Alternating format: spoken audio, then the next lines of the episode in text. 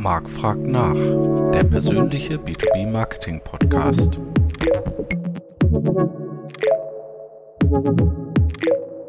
Hallo liebe B2B Community, es ist wieder Zeit für Marc fragt nach. Heute mit dem Thema Wer gewinnt den Content Battle? Und ich freue mich sehr, Stefan Knecht, Inhaber der Lumitos AG, einem B2B-Plattformanbieter am Start zu haben. Hallo Stefan. Ja, hallo Marc, ganz lieben Dank für deine Einladung. Sehr gerne. Äh, Im Vorgespräch hatten wir schon so viele Themen am Start, dass ich hoffe, dass wir heute halbwegs im Zeitrahmen bleiben, weil es ein bisschen breiter gefächert ist als sonst manchmal unsere Themen. Aber äh, lass uns gleich mal einsteigen. Deine Vision ist ja, Menschen sollen ihre Zeit nicht mehr mit mühsamen Recherchen, schlechten Inhalten verschwenden. Wie steht es da um die B2B-Welt in Deutschland? Ja, das ist äh, eine sehr gute und, und wichtige Frage und das ist ja tatsächlich die ähm, Vision äh, unseres Unternehmens und äh, die haben wir uns ja aus gutem Grund gegeben, weil wir vor allen Dingen festgestellt haben, dass gerade Google ähm, für die Informationssuche im B2B eben keine wirklich gute Hilfe ist, weil ich einfach viel zu viele Informationen ja bekomme, die nicht aus dem B2B-Umfeld kommen, auch wenn ich nach B2B-Begriffen suche. Ähm, und dann sind ja viele dieser Informationen ja auch wahnsinnig unstrukturiert. Ja, also das heißt, ich habe ja gar keine Chance, in einer Google-Suche zum Beispiel zu sagen, ich suche nur nach Produkten zu diesem Suchbegriff oder ich suche nur nach Firmen zu diesem Suchbegriff. Also das heißt, ich verschwende ja unheimlich viel Zeit beim Suchen und das ja im B2B-Markt, wo die Leute ja alle an ihrem Arbeitsplatz sind, ja, wo ja eigentlich Zeit Geld ist. Ja. Also das heißt, ich ja sagen müsste, ich müsste ja viel, viel schneller zu den richtigen oder besten Ergebnissen oder Informationen kommen. Und ähm, äh, deswegen ist uns das so wichtig. Und da sagen wir eben, ähm, gerade das B2B hat da noch unheimliche Lücken, denn wenn wir mal in andere Plattformbereiche schauen, also zum Beispiel eine Hotelbuchungsplattform, mal ähm, als Beispiel Booking.com, mhm. ähm, da habe ich ja eine Plattform für einen ganz bestimmten Zweck, nämlich für die Suche nach Hotels. Und das hat ja, glaube ich, jeder von uns schon erlebt, ne, mit wenigen Mausklicks ein paar Filter auswählen, Datum setzen, ein paar Kriterien, die mir wichtig sind an einem Hotel, habe ich aus paar hundert oder paar tausend Hotels, je nach Stadt, ähm, eine Handvoll geeigneter Hotels gemacht und mhm. dann kann ich mich entscheiden und sagen, ja, da will ich buchen. Und da sind wir im B2B auf jeden Fall nicht. das stimmt. Nee. Selbst wenn du es schaffst, zu einer Anbieter-Website zu kommen, äh, ist das leider meistens nicht der Fall. Ähm, genau. Weil da gibt es dann auch das Gegenextrem, dass dann da alle 3895 Produkte des Unternehmens gelistet sind, wo du dann auch nicht äh, weiterkommst. Ne? Aber das wäre noch ein anderes Thema. Interessant wird natürlich äh, sein zu sehen, wie sich diese Frage, die wir gerade besprochen haben, entwickelt mit ChatGPT zum Beispiel. Denn mhm. dort kannst du natürlich anders suchen. Du kannst ja sagen, äh, zeige mir die zehn äh, größten Hersteller von äh, Schrauben oder was und deren Websites oder direkt genau. Produkte eben vergleiche mir fünf Elektromotoren äh, mit mhm. bis 250 kW Leistung oder sowas. Ne? Ja, ja, also da, da glaube ich, das eröffnet ganz neue Formate. Ich denke aber auch da haben wir letztendlich dieselbe Herausforderung, die Google heute hat. Wenn ich sag mal, meine Informationsbasis, die hinter ChatGPT liegt, ja, auch wieder das öffentliche Internet ja. ist, dann habe ich ja auch wieder, äh, ich sag mal, alles nicht B2B-relevante da drin. Ja, würde ich aber die ChatGPT-Technik auf einen Index oder eine Informationssammlung anwenden, ja, die jetzt vielleicht nur aus einer bestimmten Branche, also zum Beispiel na, aus der Lebensmittelbranche käme und ich könnte diese Maschine dann genauso fragen, wie ich ein ChatGPT heute fragen kann, dann würde ich da natürlich sensationelle Ergebnisse. Gut, du kannst ja im Prompt sagen, bitte berücksichtige nur Webseiten von Lebensmitteltechnikherstellern zum Beispiel oder sowas. Ne? Genau, genau. Das ist schon mal ein Vorteil, aber ja, bei KI tut natürlich auch keine Wunderdinge, sondern äh, das heißt ja immer so schön Shit in, Shit out. Ne? Ähm. Genau, genau. Und, und, und ich glaube, da äh, wird man auch im, im Hinblick auf B2B nochmal ein bisschen schauen müssen, weil ich denke, die, die Grundvoraussetzung ist eigentlich die gleiche wie bei Google. Ich muss eigentlich den, also aus unserer Sicht, ähm, den B2B-Content vom Consumer-Content trennen. Und wenn mir das gelungen ist, dann kriege ich ob ich das jetzt über die Google-Suche mache oder eine ChatGPT oder wie auch immer geartete Suche, viel bessere Ergebnisse, also von der Qualität, ne? also bessere, verlässlichere Ergebnisse, weil das, denke ich, ist im B2B ja auch nochmal viel wichtiger als im Konsumerbereich, die Verlässlichkeit der Information, ne? also Qualität, Aktualität, von wann ist denn eigentlich die Information, ne? ist die fünf Jahre alt oder ist die fünf Wochen alt, steht ja auch meistens nie dran, ja, auch aus vielen Webseiten steht ja Und nicht auch dran. aus gutem Grund. ja. ja. Das stimmt, ja. Aber ein schönes Beispiel, wir haben für einen Schmiermittelhersteller mal ähm, Website Content SEO optimiert. Und da mhm. haben wir mhm. dann auch sind wir halt die Hauptkeywords und Phrasen, Longtails und so weiter durchgegangen. Und da war es halt auch so, die hatten ziemlich hohen Traffic äh, auf ihrer Website. Aber da waren natürlich sehr viele Leute dabei, die einfach nur Schmiermittel in Google eingegeben haben und als wir das spaßweise natürlich gemacht haben, um zu sehen, was kommen denn da für Ergebnisse, mhm. kamen sehr viele schlüpfrige Ergebnisse, die mit den Produkten des Unternehmens relativ wenig äh, gemein haben. Und deswegen ist ja auch SEO so eine hohe Kunst im B2B, dass du eben aus dieser mhm. riesen Traffic-Masse die mini, vergleichsweise minimale Menge an Leuten rausfilterst, die eigentlich tatsächlich nach deinem Produkt suchen. Ne? Mhm. Mhm. Ja, und was man, was man daran, finde ich, schön sehen kann, ja, das sind ja genau die Beispiele und ich glaube, die hat jedes Unternehmen schon erlebt, ja, wenn man sich so ein bisschen davon löst und sagt, naja, ähm, wie du sagst, na, Schmiermittel können ganz andere Bedeutung haben. Wir haben mal einen Kunden gehabt, der machte eigentlich Hebebühnen fürs Labor und hat aber nur auf Hebebühnen bei, bei Google geboten und hatte da natürlich einen sensationellen Traffic ähm, waren aber alles natürlich andere Hebebühnen als die fürs Labor. Und ich glaube, wer das erkannt hat, der merkt eben auch da, an sich bräuchten wir diese Differenzierung. Ja? Wir bräuchten eigentlich eine Spezial-B2B-Suchmaschine ähm, damit genau das nicht passiert, ja? damit ich eben genau in diesem B2B-Kontext bleiben kann und nicht immer durch Ranking-Algorithmen, durch KI-Algorithmen äh, den Content nach oben gespült kriege, den natürlich die Mehrheit der Konsumer haben will. Und das sind immer mehr als die B2B-User. Ne? Also diese Algorithmen, die auf was wird am häufigsten angeguckt, am häufigsten geklickt, am längsten angeguckt, da gewinnt immer das B2C getriebene Contentstück, sage ich mal. Ja? Und äh, das B2B fällt eigentlich immer hinten runter. Und was erwartet denn ein B2B-Buyer von heute in puncto User und Content Experience? Hm. Ich glaube, das ist gar nicht so ganz einfach oder pauschal zu beantworten, weil es eben nicht nur den einen Buyer gibt. Ich glaube, das hängt, äh, ist so meine Beobachtung aus unserem äh, täglichen Geschäft, hängt stark vom Alter ab, also ist eine Altersfrage. Ja, so meine Beobachtung ist, je jünger die B2B-Buyer sind, ja, desto mhm. internetaffiner sind sie in der Regel. Also das heißt, sie haben auch im privaten Kontext viel mehr Kauferfahrung im Internet. Und die Menschen, die das eben haben, die bringen natürlich diese Erwartungshaltung aus dieser privaten Erfahrung eigentlich mit in die B2B-Welt ja, und sagen so, warum kann ich privat ganz einfach bei Amazon ein Produkt kaufen? Warum kann ich privat aus 50.000 Waschmaschinen mit vier Mausklicks die fünf rausfinden, die zu meinen Vorstellungen passen? So, und das jetzt aufs B2B übertragen, warum kann ich das da nicht? Ja, also das mhm. heißt, ich würde sagen, was sind so die, die wichtigsten Erwartungshaltungen, die da sind? Das ist sicher einmal diese leichte Zugänglichkeit ja, für Informationen und leicht zugänglich heißt natürlich einmal ähm, von der Präsentation her, ne, leicht erfassbar, schnell erfassbar, übersichtlich, modern gestaltet. Ähm, dann aber, du hast es vorhin selber angesprochen, auch das Thema der Suche. Ne, also wie gut ist eine Suche, ja, wie stark unterstützt mich die Genau, ne? Also so wie wir das ja heute von ähm, mhm.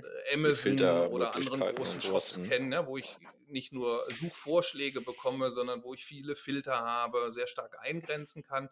Also das ist, glaube ich, ganz wichtig. Und dann natürlich aber auch, wir reden zwar immer von B2B und sagen, naja klar, die Leute, die kennen sich alle gut aus mit den Produkten, die sie da suchen. Aber auch da erleben ja die Unternehmen, naja, auch da nimmt ja das Fachwissen, das produktspezifische Wissen immer mehr ab. Also das heißt, auch die Frage nach der Verständlichkeit des Contents. Ja? Also ich sag mal, wie viel Fachchinesisch steckt äh, da in diesem ersten Content, mit dem ich in Berührung komme, drin? Oder ist der erstmal relativ leicht verdaulich äh, konsumierbar?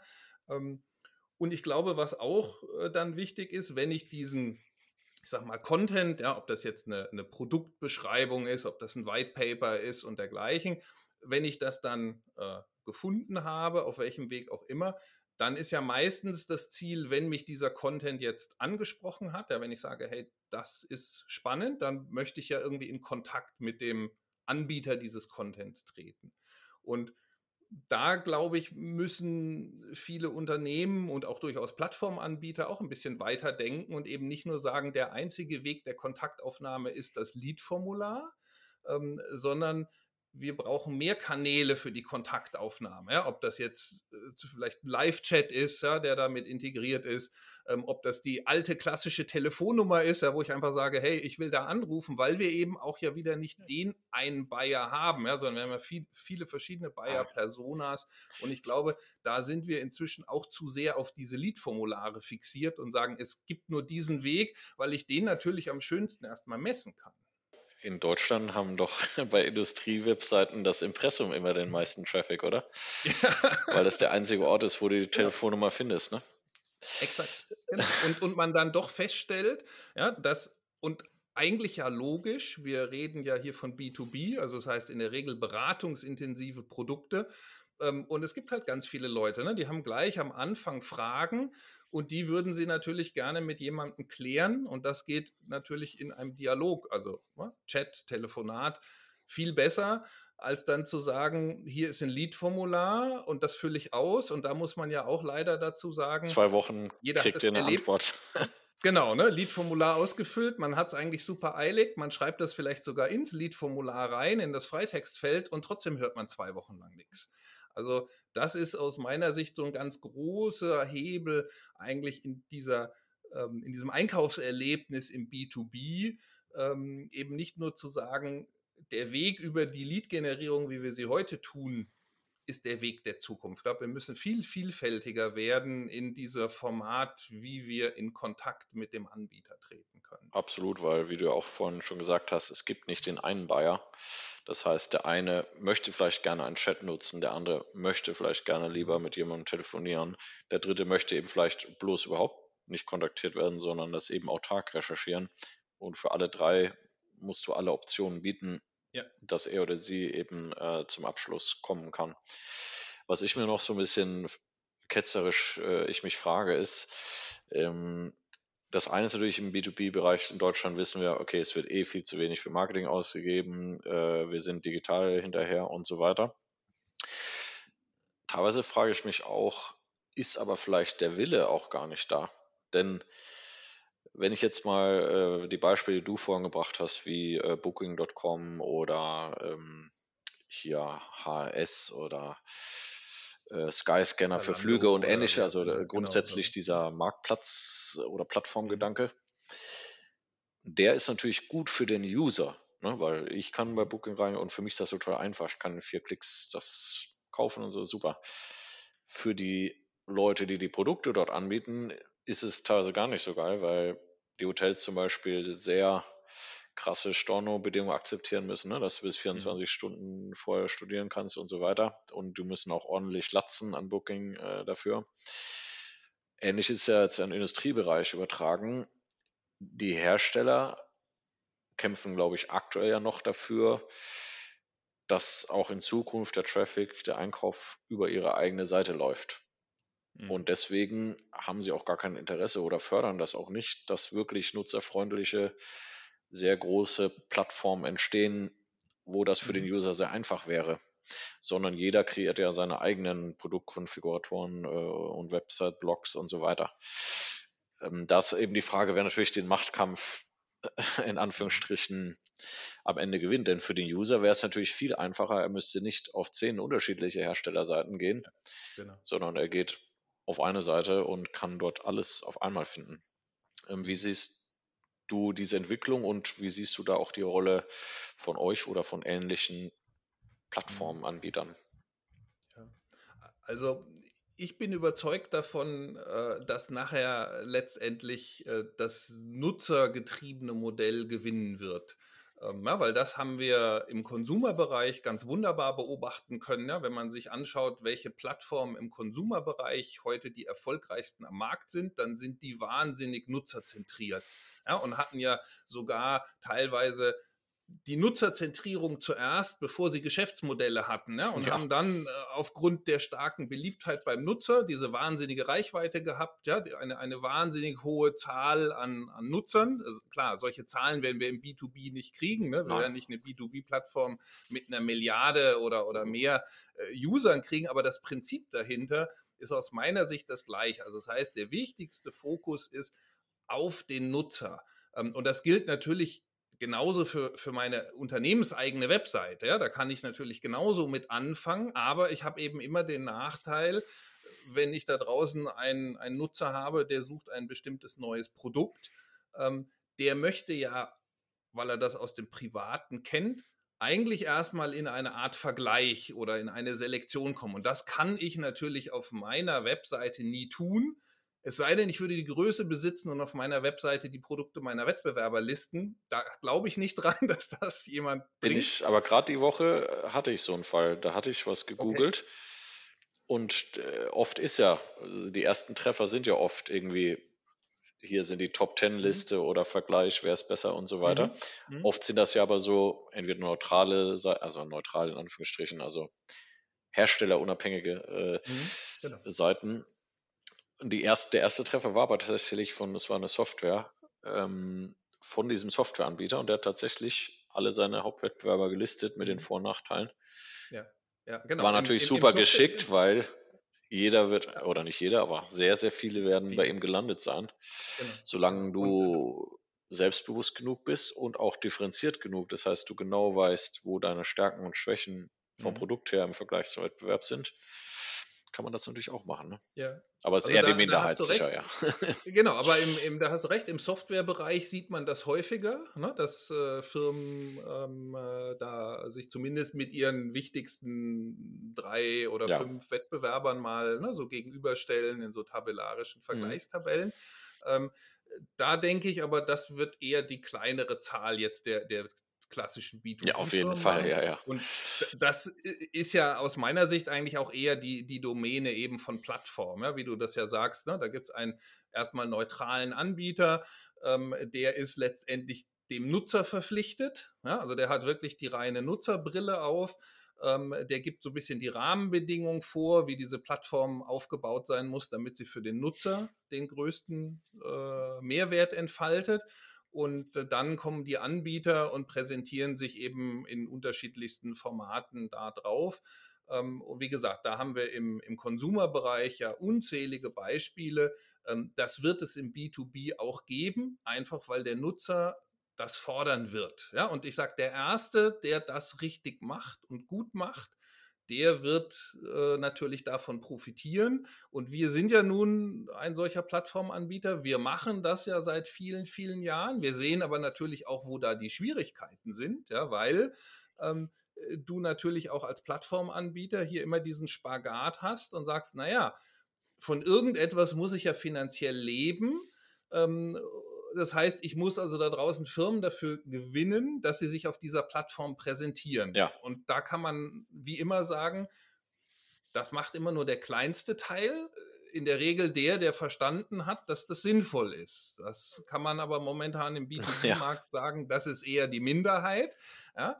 Also sind eigentlich alle Plattformen, die, die ich jetzt kenne, in den Märkten, in denen wir aktiv sind, die haben alle eine ganz große Schwäche sie sind von der vollständigen Marktabdeckung, ja, wenn wir jetzt mal Produkte angucken oder Firmen angucken, ja sehr, sehr weit entfernt. Also ganz anders als eben ein Booking.com, ja, wo ich sagen kann, äh, wenn ich in Hamburg ein Hotel suche und ich gehe da rein, dann habe ich zumindest ganz klar das Gefühl, dass wenn mir da 1000 Hotels ne, sowas, ja. angezeigt werden, sage ich, da ist genug drin. Gehst du heute auf viele B2B-Plattformen, suchst in einem bestimmten Segment, dann findest du eher nur, ich sag mal, eine Handvoll Anbieter oder eine Handvoll Produkte wo eigentlich alle, die sich in der Branche gut auskennen, sagen, hm, Da fehlt aber ja mindestens der und der und der. Und dann sind wir wieder aus Nutzersicht an dem Punkt, dass der Nutzer sagt, ja, aber ist ja aber doof, das hilft mir jetzt ja nicht richtig. Ja, jetzt muss ich ja doch noch mal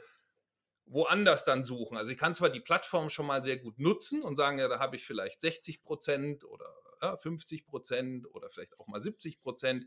Das kann man ja nicht so pauschal sagen, aber es fehlt immer was.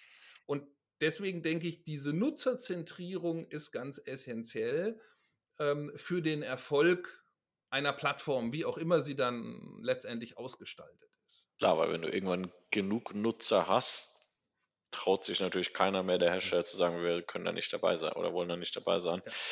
Aber deswegen nochmal zu meinem Punkt vorher, glaube ich schon, dass das teilweise auch eine bewusste Entscheidung ist, nicht nur weil Unternehmen Digitalmarketing nicht verstehen, sondern weil sie eben genau wissen, dass genau das dann passieren wird und deswegen absichtlich äh, gar nicht sich anbieten auf diesen Plattformen, damit äh, dieser äh, Prozess eben verlangsamt wird. Ne?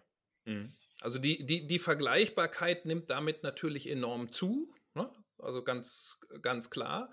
Und, und wie du schon sagst, das ist sicher nicht im Interesse aller äh, Marktteilnehmer, ja, dass diese Vergleichbarkeit einfacher wird, weil sicher der ein oder andere äh, heute ja auch sehr gut von dieser Marktintransparenz lebt. Absolut, ähm, ja. Aus meiner Sicht, das ist aber nur eine Frage der Zeit. Ja? Also ich kann dir jetzt nicht sagen, passiert das in den nächsten drei Jahren, passiert das in den nächsten fünf Jahren. Ähm, ich weiß aber, ja, es passiert definitiv. Und auch das ist etwas, was wir über die über 20 Jahre, die ich ja jetzt im Geschäft bin, auch wirklich sehen kann. Es bewegt sich in diese Richtung. Zugegebenermaßen viel, viel langsamer, als ich damals bei Unternehmensgründung gedacht hätte. aber die, die Tendenz ist die richtige, die Richtung ist die richtige. Und aus meiner Sicht ein Prozess, der auch nicht aufzuhalten ist. Ja? Man kann ihn mit bisschen Krampf verlangsamen, ähm, ja, aber e, e, es geht nicht weg. Auf der anderen Seite werden die Leute, also auf der Einkäuferseite ja auch jünger. Ja, also da steigt der Druck nach solchen äh, Lösungen und irgendwann wird sich das immer weiter beschleunigen. Also für mich ist das was so, ja, braucht man überhaupt nicht drüber diskutieren heute. Ja. Ich hoffe, muss man einfach machen. Ich hoffe, es kommt noch vor deiner Rente, damit du wenigstens noch was davon ja, hast. Ne? ähm, und wie, wie können jetzt Industrieunternehmen solche Plattformen nutzen, dass man das eben auch nicht nur als negative Bedrohung sieht, sondern vielleicht auch die Chancen darin sieht. Denn äh, man kann ja auch, wenn man es jetzt mal positiv drehen will, anstatt dass ich selber sehr viel Zeit und Geld in die äh, Usability meiner Webseite und den Content und so weiter investieren muss, für eine relativ kleine Menge an Traffic dann, hm. kann ich ja Plattformen nutzen, wo schon viel mehr Traffic äh, und schon vorgefiltert hoffentlich eben meine Zielgruppe unterwegs ist. Das heißt, ja. ich muss sie auch nicht aus der Google-Masse rausfiltern, äh, um jetzt einfach zu mhm. sprechen. Ähm, wie, wie, kann ich mir denn solch diesen Plattformgedanken zunutze machen, um mich auch als Einzelanbieter in einem transparenten Wettbewerb äh, darzustellen? Mhm. Genau. Ähm, ich denke, was man sich dazu erstmal ganz zu Beginn bewusst machen muss, ist, was ist denn die große Stärke ähm, einer Plattform im Vergleich zu meiner eigenen Webseite? Ähm, ja, und das ist etwas, was ich immer wieder erlebe, was sich viele gar nicht so bewusst machen, dass ich eben sagen muss, naja, eine Plattform bietet mir enorme Chancen, um im Prinzip letztendlich neue Zielgruppen ja, oder die sogenannten New Audiences zu generieren. Ne? Ähm, meine eigene Webseite, die ist stark natürlich für meine Bestandskunden, für die, die meine Marke schon gut kennen, ja, die, die mit dem, mit dem Brandgedanken da reingehen, ähm, spielt natürlich eine große Rolle oder eine viel größere Rolle für alle, die eine sehr, sehr starke, bekannte Marke haben. Ja, ja da hilft mir natürlich auch eine Unternehmensseite für die Generierung von Neukunden, ganz klar. Bin ich aber auf der Plattform, kann ich natürlich diese Fragestellung, jemand sucht nach einem Anbieter, ohne den Anbieternamen zu kennen. Also er sucht ne, nach Produkttyp oder ja. Applikativ oder so, ähm, viel besser abdecken. Und ähm, auch da habe ich ja auf den typischen Plattformen, die wir heute so am Markt haben, viele, viele Möglichkeiten, mich letztendlich in die Sichtbarkeit zu bringen. Ja, ob das jetzt meine Produkte sind, die ich da präsentiere, ob das meine Neuheiten sind, ob ich aber auch gerade äh, Value-Content, also wie Webinare, ne, edukativen Content, White Paper präsentiere, also damit sage, ich unterstreiche eigentlich meinen Expertenstatus. Ja? Also ich mache nicht nur, ich sag mal, ein bisschen platte Produktwerbung, ja, sondern ich helfe den Leuten, dass sie schlauer werden, dass sie mehr Wissen bekommen und das zahlt nachher wieder auf meine Marke, auf meine Produkte ein. Ähm, dafür kann ich natürlich diese Plattform äh, sehr gut nutzen und zwar immer mit dem schönen Randeffekt, ja, dass ich sage, naja, immer wenn jemand diese Frage hat, zeig mir mal, wen gibt es denn alles, der Magnetrührer herstellt, zeig mir mal alle Firmen, die ein Spektrometer herstellen, dann bin ich da mit dabei. Ja? Auch wenn jemand mich vorher vielleicht noch gar nicht kannte oder vielleicht meine Marke kannte, aber gar nicht wusste, dass ich in dem Bereich auch ein Produkt anbiete. Und das haben wir ja auch häufig, weil es wird ja auch viel zugekauft. Ja? Wir haben ja auch im B2B Unternehmen, die ja auch immer mal andere aufkaufen, kommen neue Produkte ins mhm. Sortiment, mhm. die ich mit dem klassischen Brandnamen gar nicht verbinde. Und sind wir ja schon beim Thema Brand wieder. Ja, wir reden ja im B2B immer gerne nur noch über Lead-Generierung und alles andere brauchen wir ja nicht mehr angeblich. Ähm, auch das ist natürlich etwas, wo mir eine Plattform hilft, weil sie ja letztendlich meine Marke an den thematisch richtigen Stellen ins Spiel bringt. Also das heißt, indirekt tue ich immer ja auch was für meine Marken-Awareness, meine, meine Sichtbarkeit.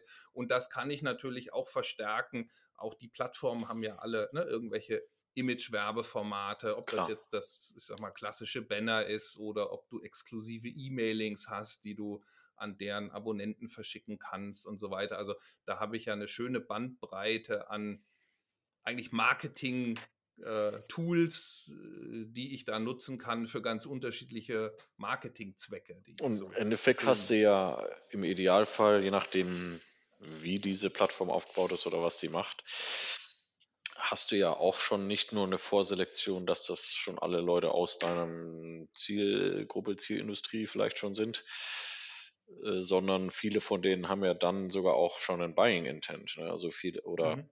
vielleicht noch genau. nicht unbedingt Buying, aber zumindest ein Sie haben ja oft ein akutes Problem, äh, nachdem Sie eine Lösung suchen. Ne? Wie schnell dann genau. der Kauf stattfindet, ist nochmal eine andere Frage. Aber ähm, das heißt, das ist schon eine relativ hohe Qualität an potenziellen Leads, die da drin ist, äh, ja. im Vergleich ja. zu kalter Lead-Generierung, die du jetzt über Google oder andere ähm, oder auch Paid Social oder sowas machen kannst. Ne? Ja. Und, und du sprichst da einen ganz wichtigen Punkt an, ne? denn eine Sache können die Plattformen ähm, äh, jetzt auch im Vergleich gerade zu, zu Google ja, oder auch äh, Paid Google-Anzeigen ähm, sehr gut abdecken. Denn Google ist eine Suchmaschine, also ich muss ja erstmal was suchen da drin. Also ich muss eine Frage haben, ja, und wenn ich die nicht habe, dann gehe ich ja auch nicht zu Google. Ja. Ähm, so, irgendwann habe ich mal gelernt, eine große Stärke von Marketing ist das bedarfsweckende Marketing. Ja, also ich reibe irgendjemandem etwas unter die Nase, was er noch gar nicht kennt oder wo er vielleicht auch noch gar nicht wusste, dass er das braucht. Ähm, nach sowas suche ich aber nicht. Ja, also das heißt, ähm, die, die Plattform, die haben eine große Möglichkeit, dass sich eben jemand, der sich dort bewegt, weil er zum Beispiel einfach nur News lesen möchte, ja, weil er einfach mitkriegen möchte, was sich in seiner Branche ähm, so Interessantes tut, ja, und dabei regelmäßig auf so eine Plattform kommt, dass ich ihm dann im Newsletter oder auch auf der Plattform selber eben Dinge vorschlagen, empfehlen kann, ähm, nach denen er vielleicht erstmal gar nicht gesucht hat, weil es was ganz Neues ist, ja, oder weil er das noch gar nicht kennt. Also wir auch da wieder stärker in, in eigentlich die klassische Domäne ne, des bedarfsweckenden Marketings kommen, was wir sonst ja häufig ist so mein Eindruck, immer vergessen, weil wir am liebsten natürlich nur die Leute hätten, die sagen, ich will morgen kaufen. Das sind natürlich auch sehr spannende, aber so funktioniert ja eigentlich das Marketing nicht. Ich sollte ja eigentlich viel früher anfangen, mich ins Spiel zu bringen und nicht erst, wenn jemand schon fünf Minuten vom Kauf ist, weil dann ist die Frage, spiele ich da noch eine Rolle oder hat er seine Entscheidung nicht schon zugunsten meines Wettbewerbers? Und Ähm, ein, jetzt hatten wir schon gesagt, okay, äh, es gibt natürlich euch, es gibt andere Plattformen, es gibt immer mehr neue B2B-Plattformen, die da aus dem äh, Boden sprießen. Ähm, eine wichtige andere Content-Plattform, die ähnliche Vorteile hat, weil sie nämlich auch schon die Zielgruppe selektiert und so weiter, ähm, die Content, die Demand Generation fördern kann und zwar sind in Deutschland natürlich die guten Industriemessen. Äh, ich war gerade erst die Woche wieder auf der Hannover Messe. Ähm, und wir wissen auch, dass deutsche mhm. Industrieunternehmen verhältnismäßig unfassbar viel Geld äh, ausgeben für diese äh, Messeauftritte. Und ich hatte auch die Möglichkeit, jetzt auf der Hannover Messe auch eine Führung mitzumachen, mit einigen großen Industrieunternehmen zu sprechen. Und da merkt man auch nicht, hat man nicht das Gefühl, dass sich daran was ändert. Ähm, also alle hinterfragen schon, ihre Messaktivitäten machen die anders, modularer, nachhaltiger, moderner, ähm, digital verlängert und so weiter. Aber die, den Grundsatz, dass, sage ich mal, physische Industriemessen ein Kernbestandteil des, der, der Marketing- und Vertriebsstörung wird eigentlich nicht angezweifelt. Ähm, das führt natürlich wiederum dazu, dass für andere Dinge wie Content und digitale äh, Formate Ne, nicht so viele Ressourcen übrig sind. Das sehen wir im internationalen Vergleich bei unseren Kunden.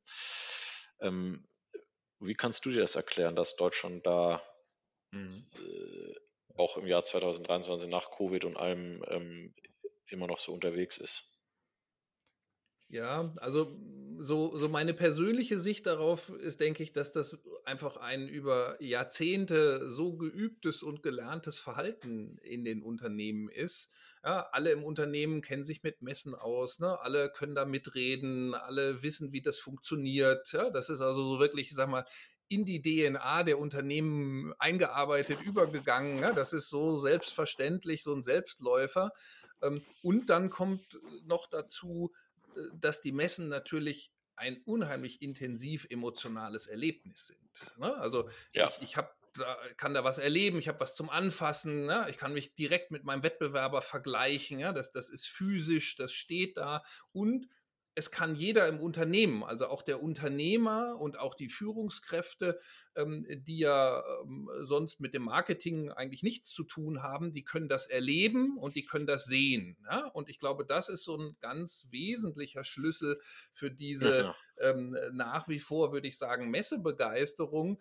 Und, und nicht, dass ich jetzt falsch verstanden werde. Ich halte ähm, gerade im B2B-Messen äh, weiterhin auch für sehr sinnvoll und ich bin auch davon überzeugt, dass es die auch in 20 und 30 Jahren weitergeben wird, ja, weil wir gerade in Märkten, wo wir ja intensive oder erklärungsintensive Produkte haben, schon den persönlichen Austausch auch brauchen. Ja, auch da brauche ich Vertrauen. Ja, bei wem kaufe ich? Wer ist das? Also dafür brauchen wir Menschen einfach den, den menschlichen Kontakt. Also insofern bin ich niemand, der sagt, wir brauchen keine Messen mehr, das kann man alles digital machen. Aber ich denke, die entscheidende Frage ist, ähm, stimmt das Verhältnis ja, von Engagement ähm, ja, oder finanziellem Spending ähm, heute von Messen zu den digitalen Kanälen. Und da bin ich der Meinung, nicht weil ich jetzt selber äh, Vertreter eines Digitalunternehmens bin, sondern im Sinne eines guten Marketingmixes müssten die Messen ganz anders in die digitalen Aktivitäten eingebunden werden.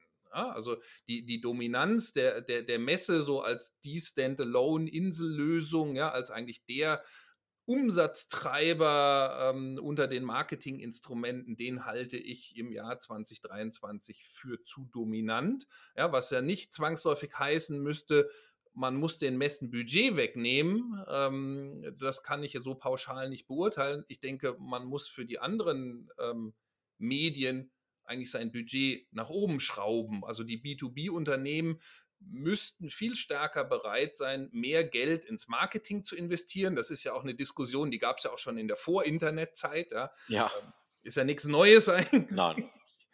ähm, nur, dass man eben hier im, im Digitalen auch sagen könnte, wenn man es dann richtig macht, ich kann ja viel besser messen, was ich aus diesem eingesetzten Geld dann auch nachher an Umsatz mache, wenn ich denn dafür das richtige Setup habe. Und da scheitern ja leider auch sehr viele. Du hattest auch schon ähm, Content-Plattform angesprochen und der Markt entwickelt sich ja extrem dynamisch. Wir hatten Messen schon angesprochen, dann so digitale Plattformen wie euch. Es gibt aber auch natürlich immer noch die Fachverlage, die auch sich immer weiter diversifizieren und Digitalangebote, Events und so weiter anbieten. Äh, wie siehst du diese Gemengelage oder diesen Content Battle und ähm, was ist so deine Prognose, wer da nicht als Sieger, aber wie sich das so weiterentwickeln wird in nächster Zeit? Ja. Ähm, ja, da, hast du recht. Da ist tatsächlich gerade mal viel Bewegung im Markt, ähm, während es so, würde ich sagen, die, die letzten Jahre oder Jahrzehnte da eher ruhig war, ähm, kommt da jetzt äh, mehr Bewegung rein. Ähm, und ich sehe da allerdings zwei ähm, wirklich sehr große Herausforderungen. Ne? Das eine haben wir vorhin schon mal immer wieder angesprochen. Das ist eigentlich, haben diese Plattformen, die da entstehen, ausreichend Traffic oder Nutzer. Also das ist so der, der, der aus meiner Sicht wichtigste ähm, Erfolgsfaktor. Und dann natürlich ähm, gelingt es den Plattformen, ähm, um diese ausreichende Menge an Nutzern zu generieren, hat die eigentlich dafür die ausreichende Menge an Content in der richtigen Qualität. Also diese zwei Stellschrauben, ja, und das ist so ein Henne-Ei-Problem, was muss zuerst da sein, ja, erst Content, erst Nutzer. Mhm. Ähm, das ist aus meiner Sicht, ähm, und das haben wir selber schon x-fach am eigenen Leib erlebt, auch immer wenn wir neue Plattformen über die Jahre an den Start gebracht haben, das ist die größte Herausforderung und die wird immer extremer, weil wir ja heute schon genügend Plattformen in der Regel am Markt haben. Ja, es gibt ja kaum B2B-Bereiche, wo, wo man sagt, gibt, ja. da gäb's, da gibt es keine Plattform.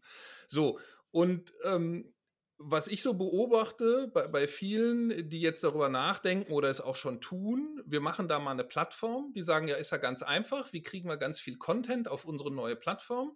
Da gibt es ein Self-Service-Backend für Firmen oder Aussteller und dann überlassen wir es mal den Ausstellern und den Firmen, dass die da schon Content reinmachen. Und das ist der ganz große Fehler, der da aus meiner Sicht gemacht wird.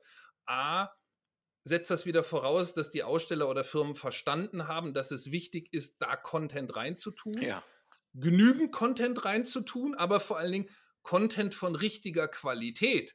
Und da sind wir beim ganz großen Problem. Die meisten Firmen wissen ja gar nicht, was ist denn eigentlich fürs Digitale Content von richtiger Qualität, damit ich dann darüber genügend Engagement bekomme, was auch immer jetzt das Engagement ist, ne? ob das Leads sind, ob das einfach nur Klicks oder Views sind, das hängt ja von meinen Zielen ab. Und ähm, das führt dann dazu, wenn ich mir das bewusst mache, dass es mit der reinen Self-Service-Plattform nicht gehen wird, dass ich sagen muss, okay, ich brauche langen Atem. Ja? Ich kann nicht einfach sagen, hier ist die Plattform und morgen funktioniert sie. Und langer Atem heißt, ich brauche auch richtig Budget dafür. Ja? Ich brauche ein Konzept, ich brauche einen sauberen Businessplan. Und, Ach komm, äh, jetzt, ja okay, dann, bisher war es ganz spannend, das Thema mit dir, aber jetzt, äh, wo, wo du sagst, du musst auch noch Budget ja. und noch einen Plan haben, ja, genau. das wird nichts, sorry. Also da, da, da, sehe ich einfach so bei, bei den Aktivitäten und wir sehen das ja auch, ne? auch ich kenne ja etliche Messegesellschaften und dergleichen, ähm, die ja diese Überlegung machen oder die das auch schon getan haben. Gibt ja auch Messen, die haben solche Konzepte schon vor fünf Jahren versucht und sie wieder eingestellt, ähm, ja, weil man eben gedacht hat, das geht alles so easy und man macht das mit Mini-Budget und äh, das funktioniert eben nicht. Also, so dass ich denke, ähm, viele unterschätzen dieses Plattformthema und wenn, wenn du, weil du ja die Frage gestellt hast, na, wer, wer kann das so äh, gewinnen oder wer könnte sich da vielleicht so hervortun, ähm, dann würde ich ganz klar sagen, das werden diejenigen sein, denen es wirklich gelingt, den Nutzer in den Mittelpunkt ja. Mhm. aller Überlegungen, aller Konzepte, aller Planungen zu stellen. Ja, und zwar ganz einfach, denn nur wenn sich der Nutzer auf einer Plattform wohlfühlt, ja, dann kommt er A häufig genug wieder ähm, und er hat darauf genügend Interaktion. Ja, und ähm, wenn ich genügend Interaktion habe, dann führt das in der Regel zu zufriedenen Werbekunden, ja, weil die kriegen genügend Leads ja. oder Views oder was auch immer. Ähm, das führt dazu, dass der Werbekunde sagt, hey, das ist cool, hier kaufe ich mehr, hier kaufe ich öfter. Und wenn das passiert, dann kann ich als Plattformanbieter natürlich auch sagen, dann bin ich auch glücklich und zufrieden, weil dann stimmt auch meine wirtschaftliche Kennzahl. Und bessere Angebote ähm, und dann passt und so. das. Und wenn ich mir das so angucke, welche Player da jetzt so, ich sag mal, überlegen oder versuchen, ins Plattform-Business zu kommen, dann würde ich aus meiner Beobachtung sagen, ich sehe die größten Chancen tatsächlich bei den reinen Online-Playern, weil die erfahrungsgemäß die stärkste Nutzerzentrierung tatsächlich mhm. haben. Mhm.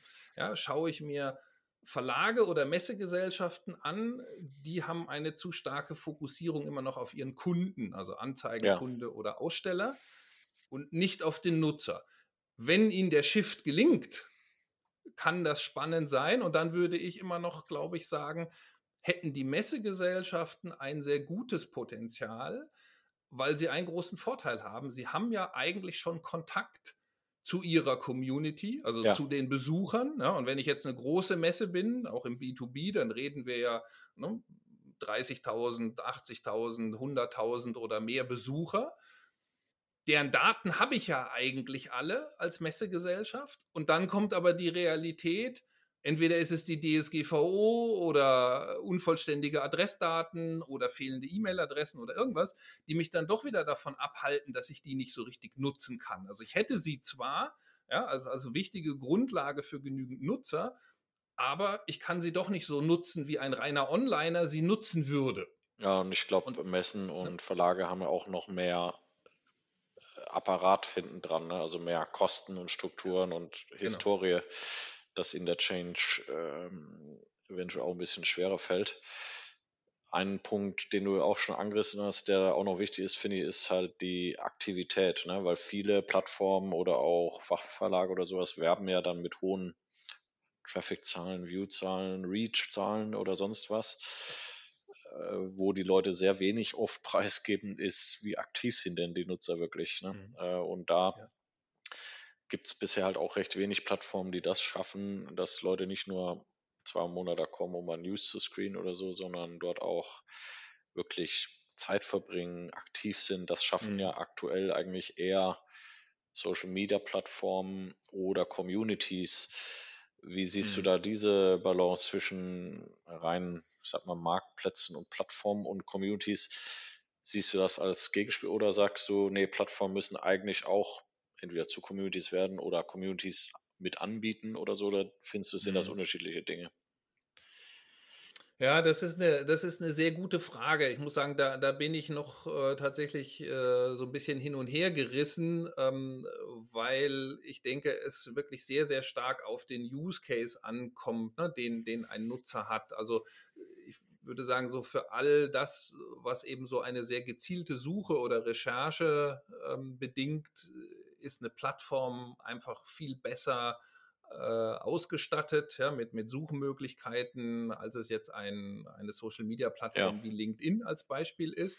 Ja, aber für diesen Aspekt, ich bekomme Dinge mit, äh, die ich sonst gar nicht kenne, ja, äh, hat natürlich ein, ein Kanal wie LinkedIn auch eine große Chance ähm, oder eine große Möglichkeit, wobei wir ja auch da schon wieder beobachten können. Also mir geht es persönlich zumindest so, äh, dass ich da inzwischen auch von mehr überschwemmt und überschüttet werde und ich eigentlich auch da für mich sagen würde, schade, dass es nicht mehr Filter gibt, mit denen ich steuern kann, was mir da angezeigt wird. Ja? Also das stimmt, da ja beobachte ich, da ist toller Content da, aber auch ganz viel, der mich nicht interessiert.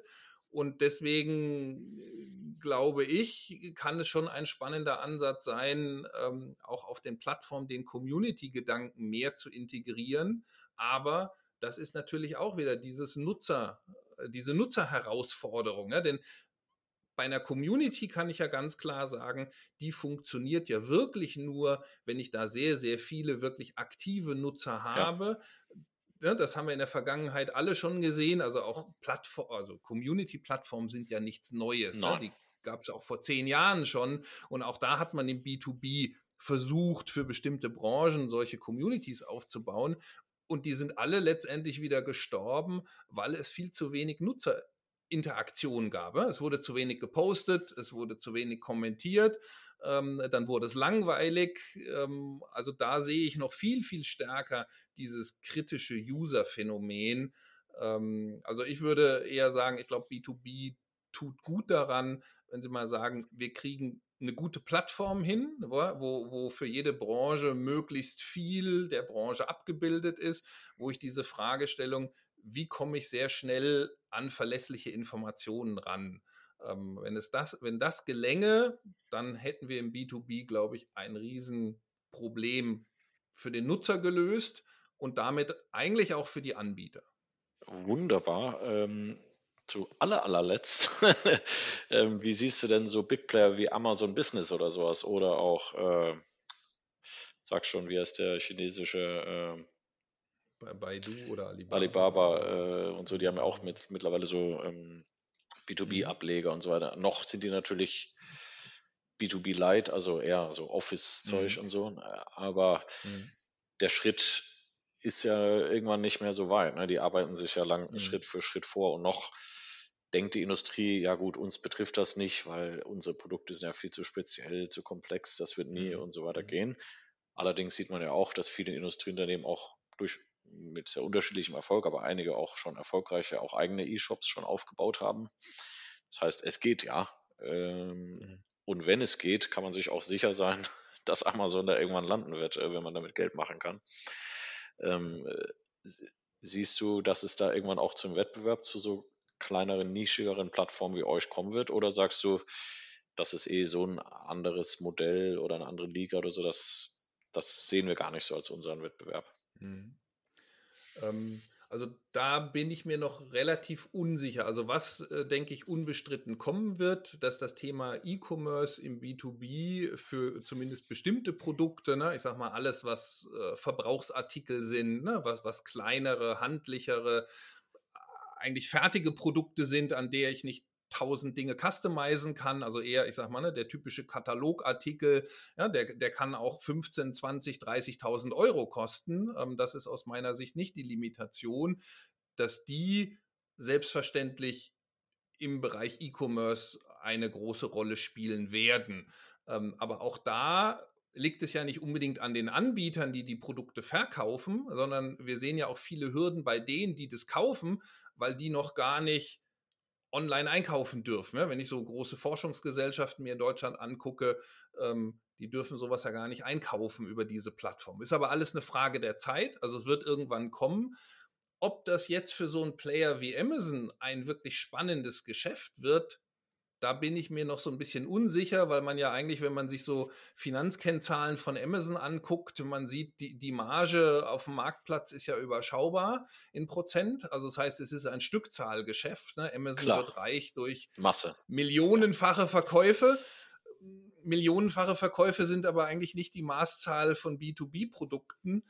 Also da bin ich noch so ein bisschen skeptisch. Ich weiß durchaus, gerade in Amerika gibt es auch von unseren Kunden etliche, die, die diese kleineren, ne, fertigen Produkte auch über Amazon verkaufen.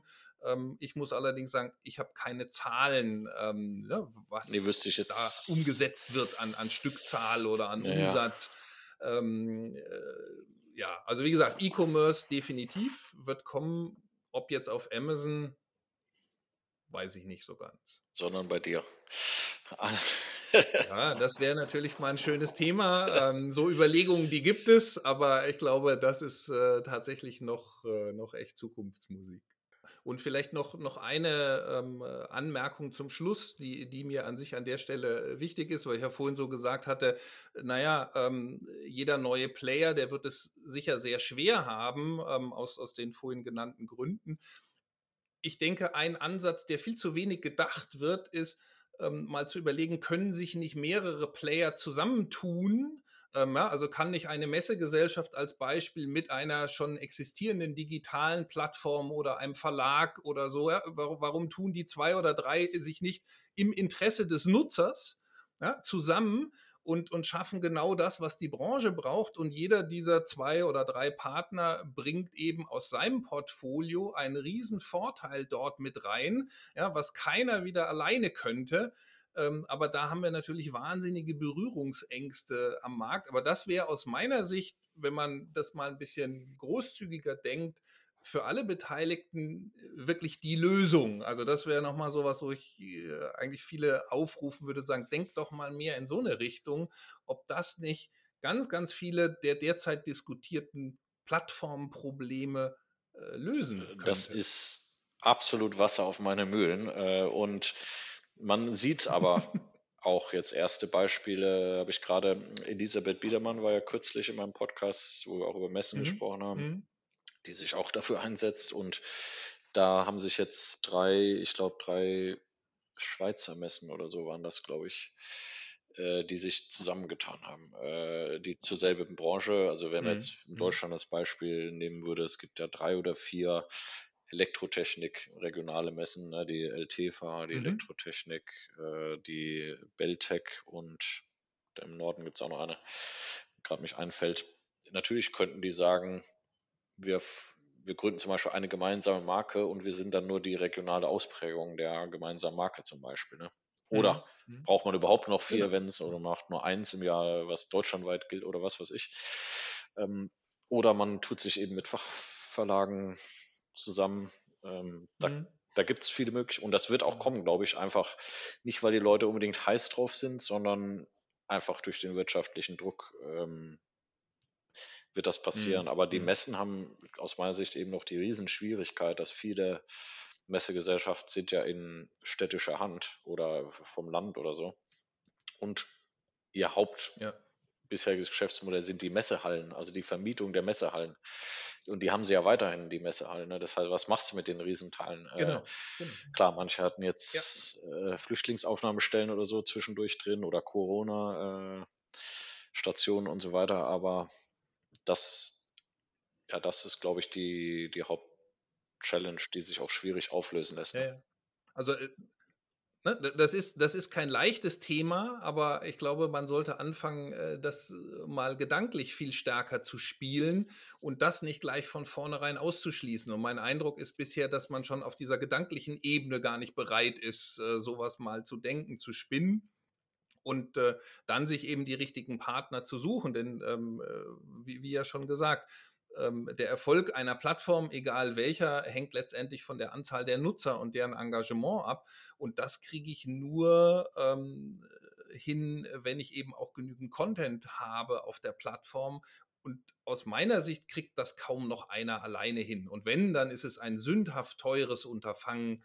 Ähm, also das gibt es nicht äh, für ein paar hunderttausend Euro im Jahr, ähm, kann man vergessen. Das ist ein Millionenbusiness, ähm, um, um was es da dann geht. Und das sind sich, glaube ich, ganz viele äh, zurzeit einfach nicht äh, bewusst. Und da braucht es das Partnern. Und du hast es ja vorhin auch so schön gesehen. Und es braucht auch, denke ich, die B2B-Unternehmen viel stärker, die sich mit dem Plattformgedanken auseinandersetzen. Ja, und eben nicht, wie du ja vorhin gesagt hast, wo dann die vorherrschende Meinung vielleicht erstmal ist, nee, damit wollen wir nichts zu tun haben, weil gefährlich fürs eigene Geschäft, ja, sondern vielmehr die Chancen zu sehen ähm, und viel stärker aus dem Konsumerbereich zu lernen und zu sagen, der ist uns vielleicht zehn Jahre voraus. Da können wir uns abgucken, wie das eines Tages auch im B2B wird. Und jetzt ist die Frage, welche Rolle nehmen wir ein? Gestalten wir dort mit oder werden wir zum Zuschauer? Und das kann sich jeder ja selber aussuchen. Ein besseres Schlusswort wäre mir auch nicht eingefallen. Ähm, ja, ich danke dir sehr, war sehr spannend. Äh, ich hoffe, wir bleiben in Kontakt, äh, wenn wir schon von Kooperationen sprechen. Ne?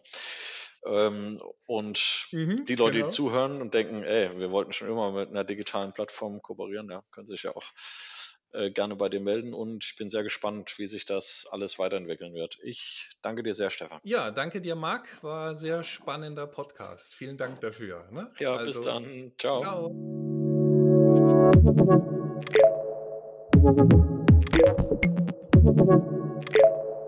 Ciao.